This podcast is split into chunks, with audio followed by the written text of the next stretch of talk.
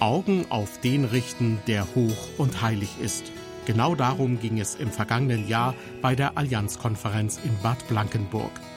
Dementsprechend lautete das Motto Hoch und heilig. Im Mittelpunkt standen dabei Bibeltexte aus dem Hebräerbrief.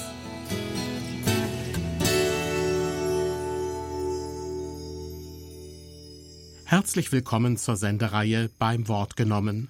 Diesmal mit dem letzten Teil einer vierteiligen Beitragsreihe zum neutestamentlichen Hebräerbrief. Alle vier Bibelarbeiten dieser Reihe wurden im vergangenen Jahr bei der 124. Allianzkonferenz in Bad Blankenburg gehalten. Veranstalter war die Deutsche Evangelische Allianz, ein Netzwerk von Christen aus verschiedenen Kirchen und Gemeinden, zu dessen Glaubensbasis sich auch der IRF als Medienunternehmen bekennt. Die vierte Bibelarbeit, die Sie gleich hören können, trägt den Titel Hoch und heilig mit Geduld und Ausdauer. Sie bezieht sich auf das zehnte Kapitel des Hebräerbriefes ab Vers 35. Ansgar Hörsting, der Präses des Bundes freier evangelischer Gemeinden, nimmt sich den Bibeltext nun vor. Ausdauer, Geduld. Das ist das Thema jetzt. Hoch und heilig mit Geduld und Ausdauer. Denk mal ganz kurz über dein eigenes Leben nach und versuch dich mal zu erinnern. Hattest du schon mal eine Sache, ein Projekt, bei dem du einfach durchhalten musstest, Ausdauer beweisen musstest? Denk mal ganz kurz nach. Wo musstest du durchhalten? Da fällt einem schnell was ein. Sport in der Schule vielleicht, eine Ausbildung, ein Studium, eine harte Wanderung, eine Flucht von Menschen, die hier sind, eine Beziehung, eine Mitarbeit, ein Projekt. Manchem fiel vielleicht etwas ein, worin er gerade steckt und wenn dir etwas einfiel, wo du gerade drin steckst, dann spreche ich heute ganz besonders auch zu dir. Was hat dir denn so geholfen, in der Vergangenheit durchzuhalten? Was hat dir geholfen, in der Vergangenheit bei einem Projekt durchzuhalten und ans Ende zu kommen? Ich werde gleich noch was zur stoischen Gelassenheit, was auch eine Form der Geduld ist, aber etwas anderes, noch etwas sagen. Der Hebräerbrief. Ich bin nicht sehr fromm aufgewachsen und kannte die Bibel kaum, als ich mit 20 Jahren zum Glauben an Jesus Christus kam. Aber der Hebräerbrief, der hat mir geholfen, als ich dann darin las und forschte, zu verstehen, warum Jesus so einmalig ist und so wichtig für mich. Seine Erhabenheit. Es war ein wichtiger Brief für mich und er ist es bis heute geblieben, weil er mir hilft, durchzuhalten, denn manchmal komme ich mir mit meinem Glauben und mit meinem Leben sehr, sehr mickrig vor und denke, braucht das eigentlich noch jemand? Will das noch einer? Und dann hilft mir dieser Brief, dran zu bleiben. Und genau dafür ist der Brief auch geschrieben, denn die Gemeinde, an die dieser Brief geschrieben wurde, stand in der Gefahr, aufzugeben, den Glauben an den Nagel zu hängen und das zu verlassen, was sie empfangen haben von Jesus Christus. Für mich ist schon hier ein erster wichtiger Bestandteil drin. Manchmal sitzt man ja in Gemeinden, vielleicht in so einer Konferenz und fühlt sich ganz komisch, weil man denkt, man wäre der Einzige, der schon mal Glaubenszweifel hat. Und dann liest man diesen Brief und dann kann man erstmal ganz ruhig feststellen, das hat es immer gegeben. Du bist in absolut guter Gesellschaft, ein völlig normales Phänomen. Ich finde, das entlastet und befreit von Panik. Durchhalten, dranbleiben oder dieses Wort Geduld, was hier auch in dem Titel drin ist, das sollten wir uns mal kurz angucken. Darum werft euer Vertrauen nicht weg, welches eine große Belohnung hat. Geduld aber habt ihr nötig, auf dass ihr den Willen Gottes tut und das Verheißene empfangt. Denn nur noch eine kleine Weile, so wird kommen, der da kommen soll, und wird nicht lange ausbleiben. Mein Gerechter aber wird aus Glauben leben. Wenn er aber zurückweicht, hat meine Seele kein Gefallen an ihm. Wir aber sind nicht solche, die zurückweichen und verdammt werden, sondern solche, die glauben und die Seele erretten. Hier ist von dem Wort Geduld die Rede. Ich bin eben schon danach gefragt worden. Das ist ein spannendes Wort und ich habe ja gemerkt, ich habe so ein bisschen zögerlich geantwortet. Äh, ich habe viele Bewerbungsgespräche in meinem Leben geführt und ich weiß auch, dass äh, wenn wir dann schon mal gefragt haben, ja, äh, wo sind deine Stärken und vielleicht hast du auch Schwächen, dann haben die Leute immer sehr gerne geantwortet, ja, also meine größte Schwäche ist meine Ungeduld. Und äh, so im Laufe der Jahre habe ich gemerkt, die wollen eigentlich sich nur gut verkaufen, ne? weil ein Missionsleiter will jemanden haben, der etwas erreichen will, ja, und nicht der übergeduldig irgendwo sitzt und äh, so die Sachen an sich vorbeiziehen lässt. Denn es gibt Geduld, die auch schwierig ist. Und da ist vielleicht ein kleiner Exkurs ganz interessant, denn dieser Brief an eine jüdische Gemeinde geschrieben, ist richtig, judenchristliche Gemeinde, aber wenn man so bedenkt, was damals im griechischen Bereich auch philosophiert wurde, da gibt es die sogenannte stoische Schule und die stoische Geduld gibt es bis heute. Die basiert aber auf etwas ganz anderem. Denn der Stoiker sagt, letztendlich gibt es ein kosmisches Prinzip, das uns regiert und am Ende wird alles ganzheitlich richtig und rund. Ähm, dieses universelle Prinzip sagt im Grunde genommen, alles findet seinen Platz. Und der Stoiker muss jetzt nur seinen eigenen Platz darin finden, möglichst unter Absehung von Emotionen jetzt eben sich gelassen da hineinfügen. Und da ist die stoische Geduld etwas ganz anderes als eine christliche Gelassenheit und vielleicht auch manchmal eine christliche Ungeduld. Denn die kann es auch geben und ist, glaube ich, gar nicht so schlecht. Aber Geduld in diesem Sinne ist eben hier gar nicht gemeint, sondern hier ist Ausdauer, Durchhalten gemeint. Und deswegen habe ich ja eben gefragt, was sind deine Situationen, in denen du vielleicht durchhalten musst? Und ich bin überzeugt, hier sitzen viele und wenn nicht, vielleicht sogar alle, die solche Situationen kennen im Beruf oder ein krankes Kind zu haben oder selber krank zu sein und nicht zu wissen, ob das nochmal gut wird? Oder eben ganz persönlich den Glauben, diese Frage, halte ich durch? Gemeinden stehen in der Gefahr, die biblische Botschaft aufzugeben. Und wenn ich das richtig sehe, ist auch in Deutschland eine Gefahr, nämlich vor allem dahingehend, dass wir denken, wir haben zu wenig Anerkennung. Glaube an Christus allein bleibt fremd. Wer sucht Gott? Alle wollen ja nur glücklich sein, aber ohne diesen Jesus-Kram, oder? Ist es nicht oft so? Ich meine, ich will auch glücklich sein, aber ist das alles?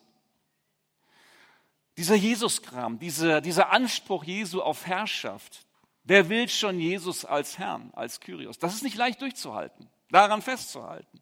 Jesus, ein Opfer, ein für alle Mal. Wow. Jesus höher als alle anderen. Der Schreiber des Hebräerbriefes, der schreibt genau aus diesem Grund und sagt der Gemeinde, ich ermuntere euch und feuere euch an, bleibt dran. Dieser Hebräerbrief ist, ist eigentlich für mich nichts anderes als, als ein, eine Anfeuerung von einer Gemeinde, die im Lauf ist. Ich weiß nicht, ob ihr schon mal einen Lauf gemacht habt oder eine Wanderung. Das ist super, wenn man Leute hat, die einen dann anfeuern. Ich kann mich noch erinnern, ich bin einmal um den See gelaufen, wo ich wohne. Chemnader der See, es sind so acht Kilometer oder wenn ich von zu Hause loslaufe, elf. Das mache ich heute auch nicht mehr, das ist mir zu viel, aber damals habe ich das noch versucht. Und äh, ich bin so gelaufen und ich war unglaublich müde. Und äh, manchmal zieht man eine Sache durch, aber eben manchmal auch nicht. Das kennt ihr auch. Ne? Und dann bin ich irgendwann, habe ich gesagt, komm, du hast frei, ne? also geh. Ich, ich hätte nie gedacht, dass ich diese Runde schaffen würde. Gehend vielleicht, aber nicht laufend. Und so bin ich gegangen. Und auf einmal merkte ich, so kam von hinten so eine, so eine, so eine Geräuschkulisse so langsam auf mich zu. Ich denke, uh, das ist aber, und ich gucke mich so um, Riesentruppe Läufer, alles Läufer. Denke, komm, du bist alt genug, lass sie laufen. Du musst dir nichts beweisen. Aber interessant war Folgendes, die liefen so an mir vorbei und die letzten Jungs, waren alles Jungs da, plötzlich rief einer, komm doch mit, lauf mit. Und ich habe nicht nachgedacht, bin einfach mitgelaufen. Der Punkt war aber der, ich habe mit den Jungs in einem hohen Tempo, was ich nie alleine laufen würde, bin ich den ganzen See habe ich umrundet und habe das geschafft. Und das, ja, nee, also, nein, nee, also da, nein, nein dafür nicht. Was ich ja sagen will ist, hey Leute, ich will hier nicht meine Leistung im Sportlichen nach vorne, sondern, dass es eben verrückt ist. Ich habe gedacht, das schaffe ich nie, aber weil ich mitgezogen wurde, habe ich es geschafft. Das war kein Problem. Ich denke schon, dass Glaube auch so etwas ist. Wir brauchen Leute, die dann schon mal sagen, komm mit. Bleib doch dabei an diesem Jesus Christus, in dem alles ist, was wir brauchen. Lass das nicht los. Es ist wirklich genug, was er getan hat. Denn die anderen Stimmen sind sehr, sehr laut, außerhalb von uns und in uns. Deswegen brauchen wir Anfeuerung und dieser Brief ist so eine Anfeuerung. Samuel Koch, ihr kennt ganz sicher Samuel Koch, diesen Sportler, Schauspieler, verletzt, Rollstuhl. Ich habe neulich diesen Satz von ihm gelesen. Er sagte, er zwingt sich, seine Freunde und Familie dazu, ihn anzutreiben und nicht zu bemitleiden. Wir brauchen solche Leute. Jetzt weiß ich nicht, was ihr eben miteinander ausgetauscht habt. So, was hat euch geholfen? Da gibt es ja eine Menge Dinge, die man sagen kann. Und ich nenne jetzt hier nur ganz kurz Sachen, die man wirklich lernen. Man kann auch lernen durchzahlen. Und ich habe gesagt, mir ist das nicht in die Wiege gelegt. Ich würde am liebsten gerne, bevor das irgendwie anstrengend wird, schnell was anderes anfangen. Ja, aber das ist, so lernst du kein Instrument zum Beispiel. Es, man ist ja damit so sonderbegabt, dann lernt man direkt 100 Instrumente. Aber so der Durchschnitt macht das nicht. Also, erstens, Wirf unnötige Lasten weg. Wirf nicht deine Zuversicht weg, aber wirf unnötige Lasten weg. Wenn du eine lange Wanderung hast, eine sehr lange Wanderung, dann überlegst du dir sehr gut, was du auf dem Rücken hast. Bei einer Wanderung meiner Frau gemacht, von Hütte zu Hütte, sieben Tage. Wir hatten vorher so einen Testlauf und bei diesem Testlauf sind immer mehr Klamotten aus dem Rucksack meiner Frau in meinen Rucksack gekommen. Und da habe ich ihr gesagt, also wenn wir es im Ernstfall müssen wir einfach reduzieren. Ja. Und das haben wir auch. Man kann sich an vieles gewöhnen, aber Lasten wegwerfen. Hey, unnötige Lasten. Wie viele Menschen laufen durchs Leben mit unnötigen Sorgen? Mit Schuld, die sie selbst nicht abladen, die sie nicht bekennen wollen, oder auch mit der Schuld anderer, die ihnen zugefügt wurde, und was aber zu einer Last für sie wird. Unnötige Lasten wegwerfen, unbedingt. Nicht deine Zuversicht wegwerfen, sondern diese Lasten. Zweitens, Herausforderungen willkommen heißen. Das ist eine ganz fantastische Möglichkeit. Das muss man, da muss man das Denken manchmal umschalten, sagen, okay, hier ist eine Herausforderung, nicht Hilfe, sondern willkommen leben. Denn so ist die Normalität. Wenn man nämlich schon eine Herausforderung willkommen heißt, dann hat man nicht so ein Bedrohungsszenario von vornherein, sondern sagt, es gehört zum Leben dazu. Ich war sehr beeindruckt von der Schauspielerin und, wenn sie eine Polin wäre, vielleicht die zweitschönste Frau Polin, Audrey Hepburn, Stilikone, die im Alter erkrankt ist an Krebs und von der ich einmal gehört habe, und das fand ich sehr beeindruckend, in einem Interview sagte sie, Viele Leute fragen, warum ich. Ich habe immer gefragt, warum ich nicht. Es hat mich beeindruckt, weil mir das gezeigt hat, sie hat die Realität willkommen geheißen. Im Sinne von, das ist sie. Und das hilft. Drittens, schau, dass du Menschen hast, die dich anfeuern. Wir haben das von Samuel Koch gehört. Der hat seinen Freunden gesagt, fordert mich heraus, feuert mich an. Ich habe Beter um mich herum, die wissen, wo ich heute Morgen bin, die wissen, wo ich sonst bin. Seit ich in Leitungspositionen bin, aus, äh, auch über eine Gemeinde hinaus, habe ich mir so einen Kreis ja, aufgebaut, die, den ich schreibe und die wissen, was mich wirklich bewegt, was wirklich tief in meinem Herzen ist. die mich auch schon mal anfeuern. Und wir brauchen solche Leute. Wir wissen, dass Menschen, die ins Burnout gehen, vor allem auch ein Problem haben, dass sie nicht mehr die sozialen Kontakte haben, wo sie angefeuert werden. Viertens, Tag für Tag leben, Schritt für Schritt Erfahrung machen. Ich bin schon Berge hochgewandert. Wenn ich da unten stehe, denke ich, wieso kommst du Flachland-Tiroler dazu, da hochgehen zu wollen? Ähm, es hat sich folgende Technik bewährt, nämlich Schritt für Schritt. Ja, wie, wie isst man Elefanten? Scheibchenweise kennt man, äh, machen wir jeden Tag, ne? Elefanten essen. Ähm, dieses, dieses Prinzip Tag für Tag, Schritt für Schritt zu leben, ist gerade in Krisenzeiten extrem wichtig. Ich kann mich an meine Krisenzeiten erinnern, da habe ich manchmal morgens nichts anderes beten können, als zu beten, Jesus, dieser eine Tag.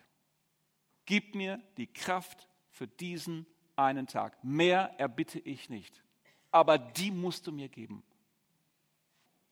Und ich habe mich abends ins Bett gelegt und habe gesagt, danke Jesus, ich habe überlebt. Ich lege mich jetzt schlafen. Morgen kommt ein neuer Tag, aber nur einer. Und das reicht. Ich weiß von vielen Menschen, die in Krisenzeiten sind, dass ihnen nichts anderes übrig bleibt. Aber das ist nicht schlimm. Jesus hat uns gelehrt zu beten, unser tägliches Brot gib uns heute. Und die Gnade des Herrn hat kein Ende. Sie ist jeden Tag täglich neu, haben wir eben gesungen, ganz am Anfang der Veranstaltung. Ganz, ganz wichtig, täglich leben. Das fünfte, trainieren. Ich kann nur empfehlen, den Glauben zu trainieren, nicht ihn zu verstecken in seinem kleinen Kokon, ja, ihn da zu bewahren, sondern ihn zu leben, mutig zu leben, rauszugehen. Weil Ihr kennt wahrscheinlich diesen Spruch, dass der Glaube wie ein Muskel ist, der muss trainiert werden. Tut das. Wir haben ja die Neigung zu meinen, wir müssen das Heilige sozusagen bewahren in unserer kleinen Welt und schützen vor der fremden, bösen Welt. Kennt ihr das ja? So dieses Gefühl, äh, das Heilige ist sehr kostbar. Ja, ist es auch, aber es ist auch sehr zerbrechlich. Ich bin neulich ich wohne in Witten und Bochum Hauptbahnhof steige ich aus und fahre dann nach Hause. Und in Bochum, das ist manchmal, in, wenn man hinten rausgeht, da wo ich immer parke, echt ein dreckiges Stück Hauptbahnhof, muss man wirklich mal sagen. Also es ist schlimm. Na gut. Also ich gehe da manchmal auch so, mache den Kragen hoch und denke, hoffentlich kommst du hier sicher durch. Ja? Und die Nase schließe ich auch. Also da sind noch ein paar Gestalten und jetzt mal ganz menschlich unter uns, ne? also nicht weiter sagen, aber bin ja auch Mensch, ne, denke ich manchmal, also pff, sprich mich nicht an, äh, lass mich nach Hause. Und, aber manchmal werde ich auch angesprochen. Da gibt es auch einen äh, im Rollstuhl, das ist auch echt eine Type, mit dem habe ich auch schon mal dann zu tun gehabt und äh, alles klar. Bin ich irgendwann mal nach Hause gekommen und da stand eine Gruppe drumherum und ich dachte erst, bedrohen die den? Aber dann guckte ich genauer hin, das war eine Gruppe, die hielt sich bei den Händen und die beteten für ihn. Da habe ich gedacht, ach, was ist das für eine Gruppe? Ich kannte die jetzt nicht. Aus Bochum, irgendeine Gruppe von Christen, die beteten. Und da war mein Eindruck, die Heiligkeit Gottes ist hier in diesem dreckigen, versifften Bahnhof. Und diese Heiligkeit muss ich nicht schützen irgendwo, sondern sie ist so stark, die hat hier in diesem Bahnhof seinen Platz. Ich habe das, hab das mitgenommen als Bild, dass Gottes Heiligkeit dort ist. Und so können wir auch trainieren, im Glauben diesem heiligen Gott zu vertrauen und nach vorne zu gehen. Das kann man alles lernen, aber ich möchte noch etwas weitergehen und basierend auf diesem Brief. Denn mein nächster Punkt heißt jenseits Hoffnung statt diesseits Vertröstung. Der Hebräerbrief spricht davon, dass Jesus kommen wird, dass er seine Verheißungen erfüllen wird und er wird pünktlich sein, so heißt es dort. Ja, ist ja für uns Deutsche auch super gut, dass er pünktlich ist. Da müssen wir uns keine Sorgen machen. Wenn wir unsere Belohnung haben, so heißt es, eine Be Belohnung, die Verheißung davontragen. Die Belohnung ist, dass wir die Verheißung davontragen. Er wird sie erfüllen, dass er nämlich einen neuen Himmel und eine neue Erde schaffen wird, in denen Gerechtigkeit wohnt. Und dass keine kein Geschrei sein wird und kein Tod mehr sein wird und dass jede Träne abgetrocknet werden wird. Ich freue mich unglaublich auf diesen Tag und auf diese Zeit. Uns Evangelikalen ist oft vorgeworfen worden und möglicherweise auch zu Recht. Ich, das kann ich nicht genau beurteilen, aber dass wir die sogenannte Jenseitsvertröstung pflegen. Also, dass wir den Leuten sagen, später wird mal alles gut und damit wurde ja auch gesagt, und was heute ist, ist egal. Da haben wir gelernt, doch, Augenblick mal, das wollen wir jetzt schön auseinanderhalten. Wir freuen uns aufs Jenseits, aber das Diesseits prägen wir mit. Aber bitteschön so, dass wir wissen, hier auf dieser Erde ist der Himmel nicht einzurichten. Und das muss man genau auseinanderhalten. Und die Deutsche Evangelische Allianz hat sich das immer wieder auf die Fahnen geschrieben und ich arbeite daran gerne mit. Aber als solche Leute, die im Jenseits diese Hoffnung haben, dass wir dieses Diesseits, diese Gesellschaft mitprägen. Der Witz ist ja, seit wir das tun, werden wir manchmal kritisiert und sagen, ja, die Evangelikalen wollen jetzt die Herrschaft übernehmen.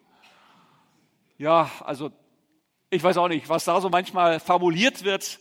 Lassen wir es so. Nein, wir wollen mitprägen als Bürger unseres Landes, uns als Menschen, die letztendlich ihr Bürgerrecht bei Jesus Christus haben. Das ist doch völlig normal. Und der Hebräerbrief ist genauso ein Brief, der Mut macht, durchzuhalten, bis das Ende da ist, hier auf dieser Welt zu leben und Glauben zu halten. Die Belohnung kommt später, aber du brauchst eben so ein Ziel, um die Wanderung durchzuhalten.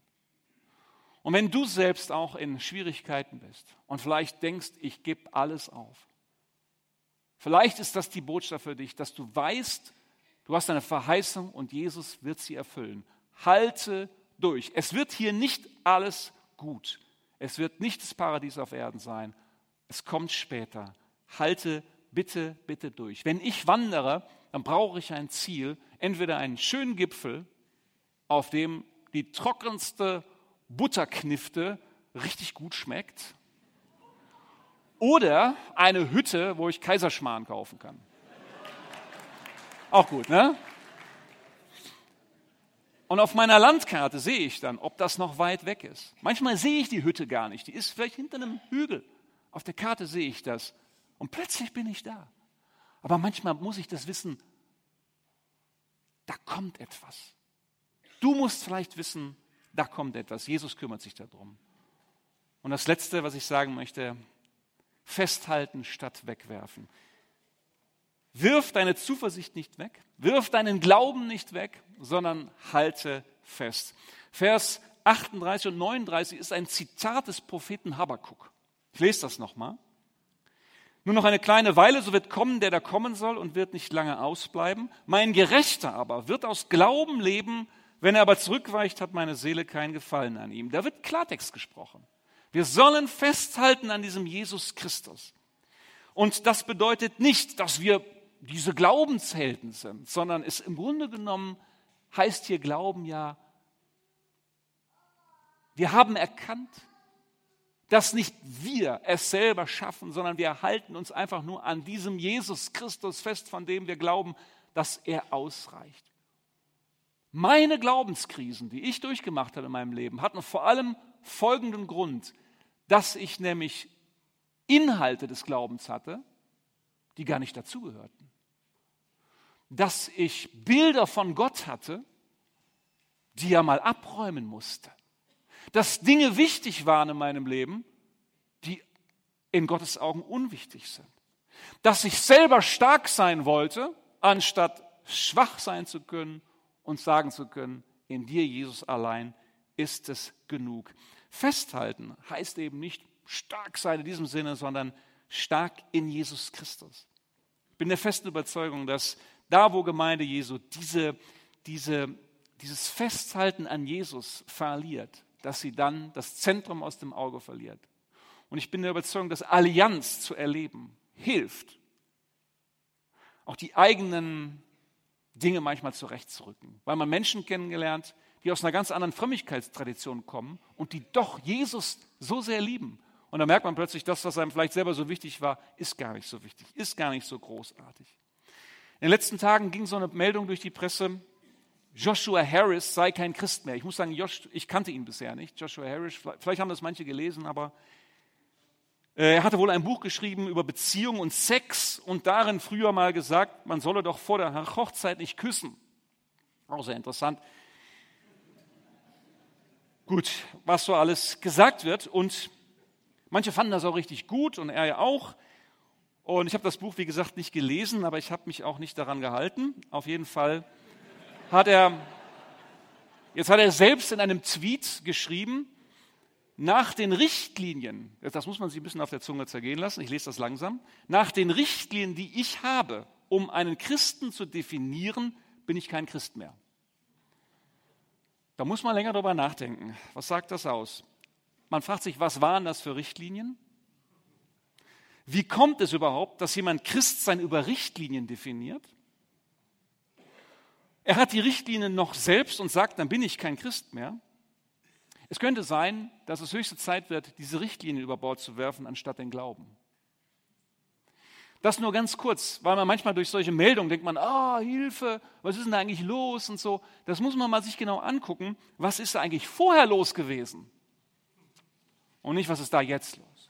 Ey Leute, wenn, wenn, wenn Jesus Christus Anker ist und Zentrum ist, der hat uns schon was zu sagen, auch zu Sex, aber, aber 100 Prozent. Also nicht, dass wir uns da, ne, da, also ich bin ja, ich finde ja, Christen haben ja echt was zur Sexualität zu sagen, ne, und zwar viele schöne Dinge. Auch zu Geld und Macht und alles, ja. Jesus ist doch Herr und König über alles in meinem Leben, ist doch selbstverständlich. Aber der Kern sind eben nicht die Richtlinien, sondern ist dieser Jesus, der heilig ist und der gnädig ist. Und mehr brauchst du nicht. Mit Geduld und Ausdauer. So war diese Bibelarbeit zum zehnten Kapitel des Hebräerbriefes ab Vers 35 überschrieben. Sie wurde letztes Jahr bei der Allianzkonferenz in Bad Blankenburg gehalten, die unter dem Motto stand Hoch und Heilig. Der Referent war Ansgar Hörsting, der Präses des Bundes freier evangelischer Gemeinden. Gern möchte ich Sie darauf hinweisen, dass die Bibelarbeit von Ansgar Hörsting im Internet abrufbar ist. Sie finden sie zusammen mit den drei vorangegangenen Bibelarbeiten zum Hebräerbrief in unserer Audiothek innerhalb der Sendereihe beim Wort genommen auf irfplus.de bzw. über die IRF Plus App. Wir freuen uns, wenn Sie andere Leute, die daran interessiert sind, darauf hinweisen. Ich bedanke mich nun bei Ihnen fürs Zuhören. Gottes Segen mit Ihnen.